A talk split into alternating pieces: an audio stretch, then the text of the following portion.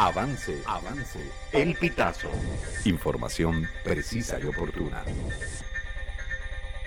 El opositor y candidato a la elección primaria, César Pérez Vivas, aseguró que hay sectores de oposición que negocian con el gobernante oficialista Nicolás Maduro a espalda de los venezolanos.